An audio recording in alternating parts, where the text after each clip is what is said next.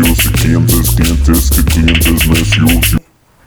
Tum, tum, tum, tum. Clientes Necios presenta a su artista especial, directo desde Puerto Rico, Omar DJ Chabacano. Special guest. Y Giovanni, too white to be Mexican. Porque siempre en las películas me ponen ese de, el típico de. Hay, hay dos sonidos, el. In a world. Y se repite, ¿no? O El Ajá. típico. Silencio. Ese bajo bien cabrón, ¿no? Pero es como que ya, güey. O sea, llevan años con esas madres. Creo, creo Sí, que ya no hay que- narrador. Antes Ah. había como de In a world. ¿no? Exacto, Pero pero, eso, más eso es más cool, porque Sí. la locución está bien cabrón. Y también ese de. Sí.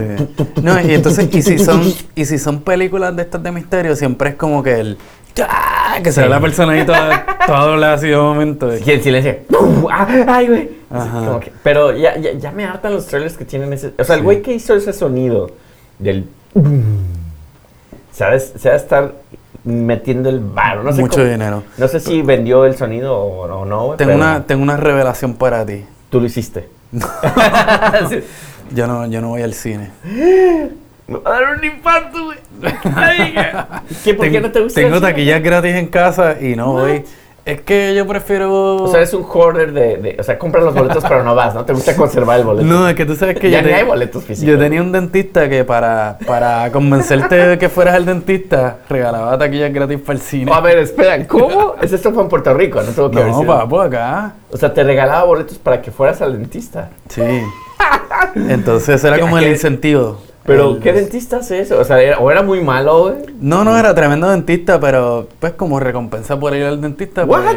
te daba tickets. O sea, como a los cine. niños que le dan la paletita cuando les quitan el- los dientes de leche, cabrón. Sí, pero es bueno para ellos porque o sea, mientras más veces vas al dentista, más gastas en el dentista, ¿no? Wow, oye, pues no conocía ningún dentista que hiciera ese tipo de Es cosas. esa es la que hay. Pero tengo las taquillas en casa, así que si las quieres. Échamela, a mí me encanta el cine, güey. Yo, yo, literalmente en México, los miércoles cuesta la mitad de precio, güey. O tiene un precio más bajo, güey. Sie- siempre buscando Yo el. soy muy cheap, güey. Soy la muy rebaja. cheap, sí. Soy muy, soy muy, muy, muy pinche este. Y Se nota. A mí no, ve nada más es la misma ropa de la semana pasada, güey. pero me acuerdo que, que los miércoles, pero no, no nada más, yo todos, güey. Es que acuérdate que en México no tenemos tanto dinero, güey. Ir al cine es un lujo, cabrón. Claro. Pero los miércoles, güey, sin falta, cabrón. Estaba en el cine, en el cine. En el cine, eh, como arte cine o cine Todos. comercial. Todos. Ah, había el cine de la Pero ¿y cómo tú ibas a todos los cines en un solo día? No, no en un solo día. O sea, no, el de, el de la universidad. Ahí te clonabas ahí.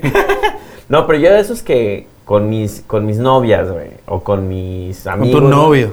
O mis novios también así de, Carlos, vámonos. Ah, nos hace tarde. Por el cine. ya va a empezar la película. El- No, y este... pero era así Ajá. como de ley, güey, ir al cine. Y, y Guadalajara, que es donde yo vengo, güey, creo que es de la gente que más ve cine, cabrón. Entonces, tuvieras En México. filas en México, güey. Creo que en el mundo México es de los que más consumen cine, güey. En el mundo, güey. ¿No hay más nada que hacer en México? Pues no, güey.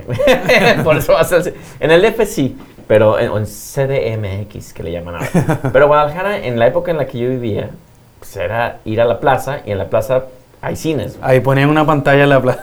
En la plaza, casi. En la plaza del pueblo No, y el porque mundo ¿qué- su. ¿Qué hacías? Era, eh, o, o la plaza le llamas el mall, güey. O sea, el mall, este, que Sí, en sí. México se le llama la plaza, el centro comercial. Entonces ibas al centro comercial a sentarte a ver niñas, güey. Niñas guapas. O feas, o criticar, o que mira ese, ese gordo, mira ese... O sea, ya sabes cómo son los Sí, sí, people watching. People watching. Pero ya llega una hora en la que ya comiste, ya criticaste y todo, y es como, hey, vamos al cine, ¿no? Ah, pues sí, al cine, güey. Con la novia, pues siempre era al cine, güey. Porque aparte era... Bueno, claro, en esa, en Bueno, esa época esa que uno era joven, tú sabes, este, no tenías más nada que hacer con que no, tu sí, vida. que no, no, beber era como que, no, Sí. pues no, y no tienes tanto dinero tampoco para Sí. invitar a tu novia y a ti, güey. Exacto. no, güey, no. No, yo iba para el cine. Yo voy a dejar al cine, está barato. Este, no, o sea, yo iba cuando chamaco y eso, pero ya después de viejo como que digo, nah, A ver, ¿cuál fue la última película que fuiste a ver? que fui a ver en el cine. Sí, Este. Matrix, no, no, Ghostbusters. Ghostbusters 1. Uno. Este, esa es una buena pregunta.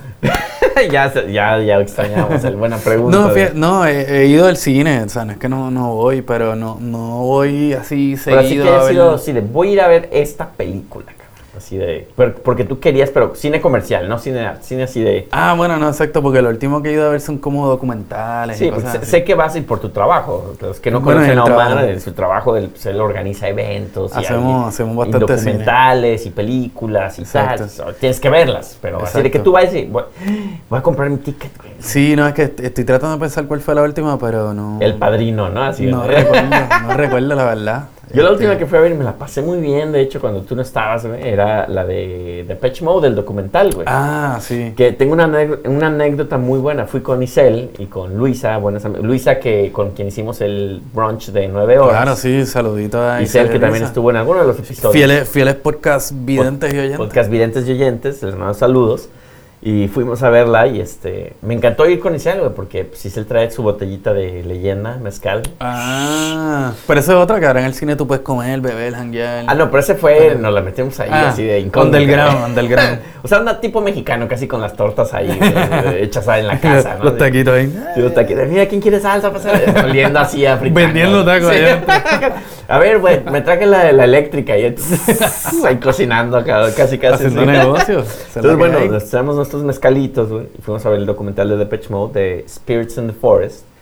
Nos encantó el documental, güey, pero para sorpresa, güey, como cherry on top, prenden las luces, güey, los, uno de los protagonistas o entrevistados en, la- en el documental estaba ahí, que es un colombiano, güey, con Ah, sus dos hijos que hacen como... eh, empezaron a hacer un proyecto en YouTube haciendo covers de Depeche Mode con sus dos niños chiquitos como de 5 años, güey.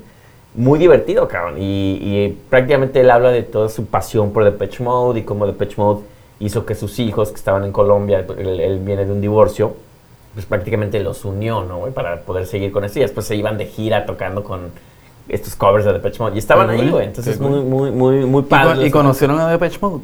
Ellos. Ellos, la familia.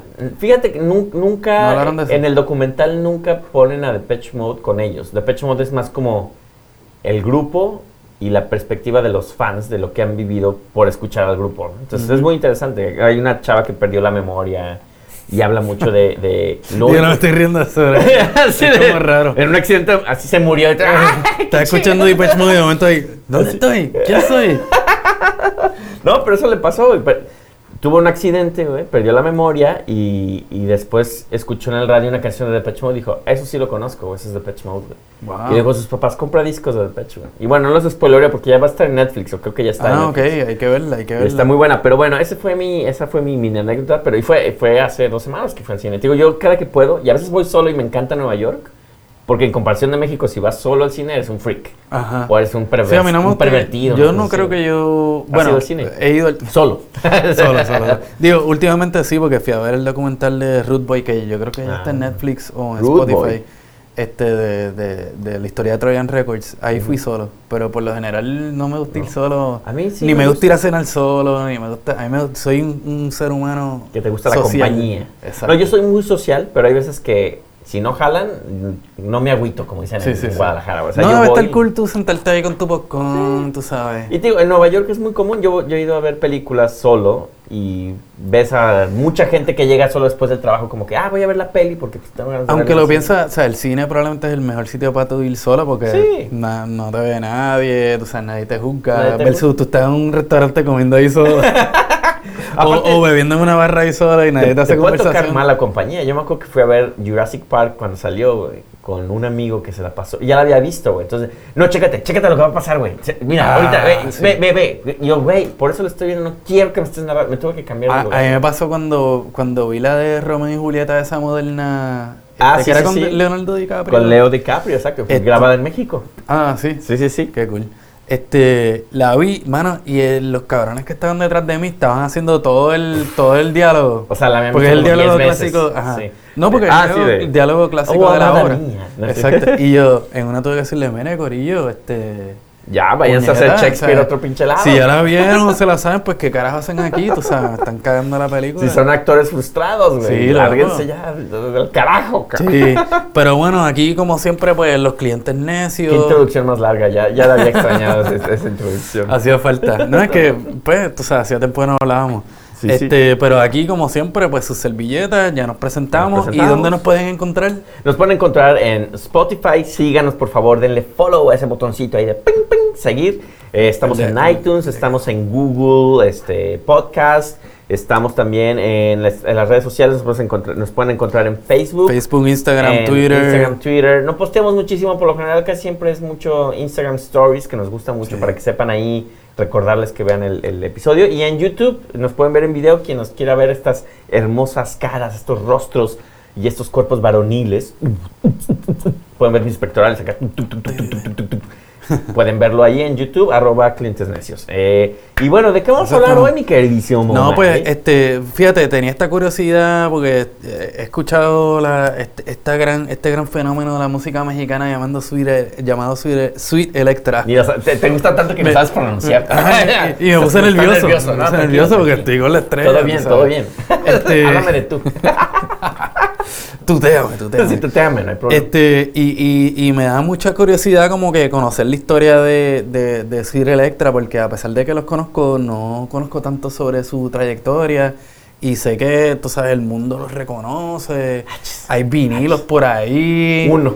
Ajá, este, eh, hay documentales. Esa, esa- esa es una historia muy, muy triste del vinilo. Me acabo de comprar el white label de Cita Electra, güey.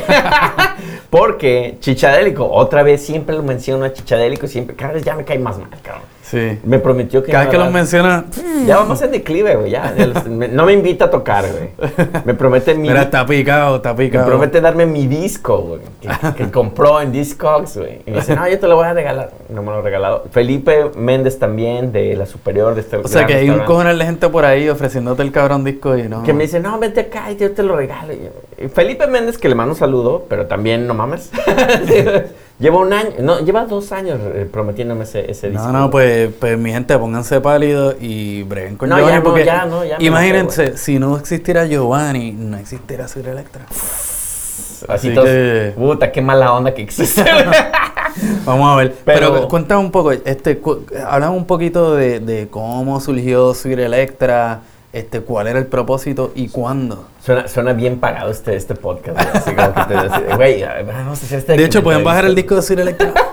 Bájenlo ahora y por 9.99 reciban un saludo de Giovanni personalizado. Ajá. No, y un saludito a, a Naldis, que, que es la superestrella de Superestrella. No, realmente fíjate que es interesante porque eh, estábamos hablando y creo que de eso surgió de tu pregunta de que no sé por qué, bueno, no, sí sé por qué, este, mucha banda en internet de repente ha salido con, con, con esta cuestión. Bueno, todo surgió, déjenme, déjenme empezar bien. Todo surgió porque El solito. Les voy a contar la historia de cómo surgió el proyecto. Era un año de un verano de mil. Y las campanitas para que pase la página. Son como historias navideñas. Este iba a ser el especial de Navidad de Sweet Electra. Ah, perfecto. Fíjate, cuando pienso en Sir Electra, pienso como en el color rojo navideño. Fíjate, es rojo, pero es, a la vez es muy sexy. Es muy, es- Sweet Electra tiene que ver con la sexualidad. Porque ¿De es dónde viene el nombre? Cuéntame. justamente Dulce Electra. El complejo de Electra, ¿lo conoces? Claro. Entonces, quisimos hacer una cuestión. Al principio teníamos muchas combinaciones que era como sweet. Yo quería hacer algo que tuviera la palabra sweet, pero más de sweet. Y Electra, sí. Algo tuviera la palabra así, la palabra Electra. y pues ya ahí salió. Ajá.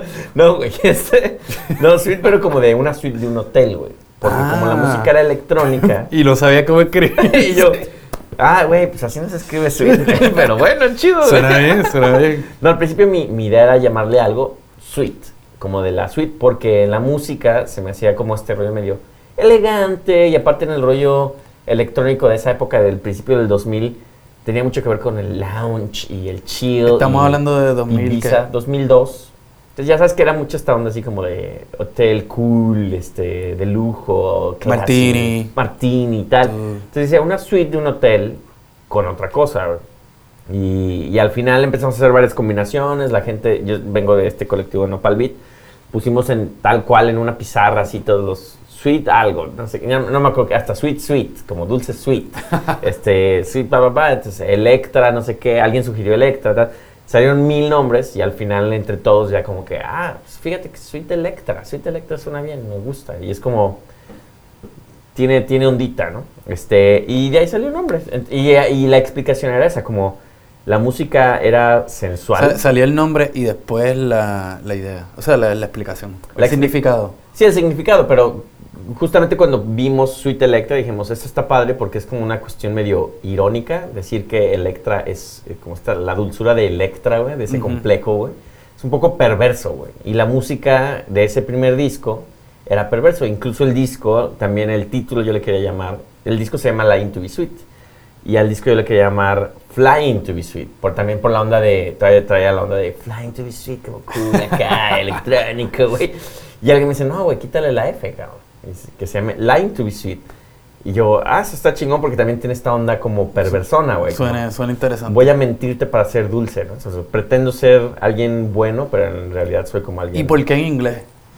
Porque en esa época había esta onda muy internacional, como del world music y del chill out. En, en Guadalajara había. Guadalajara siempre se ha creído europeo, güey. No sé por qué, no me preguntes, cabrón, pero siempre ha habido esta onda de la música europea, cabrón, y, y como que llegó mucho esta, este rollo de, de europeo y, y la- lo que estaba produciendo aquí en Nueva York, este, como Tibery Corporation, este, Naked Music, esta- estas- estos sellos de música house y electrónica, y queríamos a- irnos hacia ese mercado, ¿no? O sea, ten- tenían uno en mente como una proyección más Global. allá, más allá de México. O sea, Sí. querían, le- el propósito era salir de México. Era salir de México y era, no era intencionado, no era como que, ah, yo ya no quiero estar aquí, sino era como, quiero ser una banda mexicana que la gente diga, no importa dónde son estos güeyes, la música que escucho puede ser de Francia, puede ser de Brasil o puede ser de México, y que tenga ese sello. Y por eso el primer disco está en varios idiomas, está en, en portugués, está en francés, está en español, obviamente está en inglés. Y, y la idea era esa, como que fuera un disco global, ¿no? Porque en esa época estaba ese mu- mucho ese rollo Sí, del sí. globalismo, El ¿no? De global global, beat, global eh, beat y todo este rollo. World music. Exacto. Entonces nos metimos mucho por ese rollo. Y pues ya, güey, pero este, no sé por qué te estoy diciendo. Y- y- y- no, no, me interesa mucho la- porque tú venías eh, y cómo se diferenciaba o, o cómo encaja Sweet Electra dentro de Nopal Beat. Este, ya estás diciendo que la idea era como bastante intencional. Entonces, la idea del estilo de Sweet Electra también era intencional. ¿Y cómo encaja eso dentro de Nopal Beat? Eso, eh, como dices tú, esa es muy buena pregunta. Muy buena pregunta. Es- Eso es periodismo. Periodismo este, puro, cabrón. Bueno, sí, la idea prácticamente era que... mi- es, es chistoso porque el rollo de Nopal Beat venía mucho con el concepto, un concepto que se llamaba Acid Cabaret. Que Acid Cabaret no era más que roots, ¿no? Este, música, este... Arrabal, Pérez Prado, 50, danzón, cha-cha-cha, todo este Sonora Santanera, ta, ta, ta, que eso era lo que ellos tenían. Eh, realmente yo nada más pinté un poquito las canciones con una- un rollo latino, güey, pero mi idea era más hacerlo global. Entonces hay canciones que no suenan latinas para nada. O sea, hay una canción que es en francés que se llama La Lune, que es totalmente francesa, así Y europea. como lounge qué sé yo qué. Sí, como Launch ya no están corriendo. Sí, y podemos dejar esta en dos partes, porque te estoy hablando solo del primer Claro, no, disco. este es el comienzo. Este es el comienzo, pero prácticamente ese fue el primer disco y, y ese disco lo hicimos a puerta cerrada. Dijimos, vamos a, a grabarlo y, y no vamos a enseñárselo a nadie más y lo que salga, güey. Entonces fue muy, muy buena suerte para nosotros de que lo pudimos sacar con el estilo que quisimos, güey, con el sonido que quisimos sin que nadie nos dijera nada más que el productor y yo, que era Galápago, parte del colectivo. Y ya, güey. Pero bueno, vámonos a ir porque ya nos están corriendo de aquí, Y así ya es después que... de esto, pues la segunda parte, que este, cuando llegan al día todo este proyecto Uh. y la proyección eh, mundial y su, y su caída a Nueva York. Así que Ahí ahí es cuando se pone este, la cosa sabrosa. manténganse en sintonía, somos los clientes necios, Giovanni Tu Way To Be Mexican, Sir Electro. y Omar DJ Chabacano.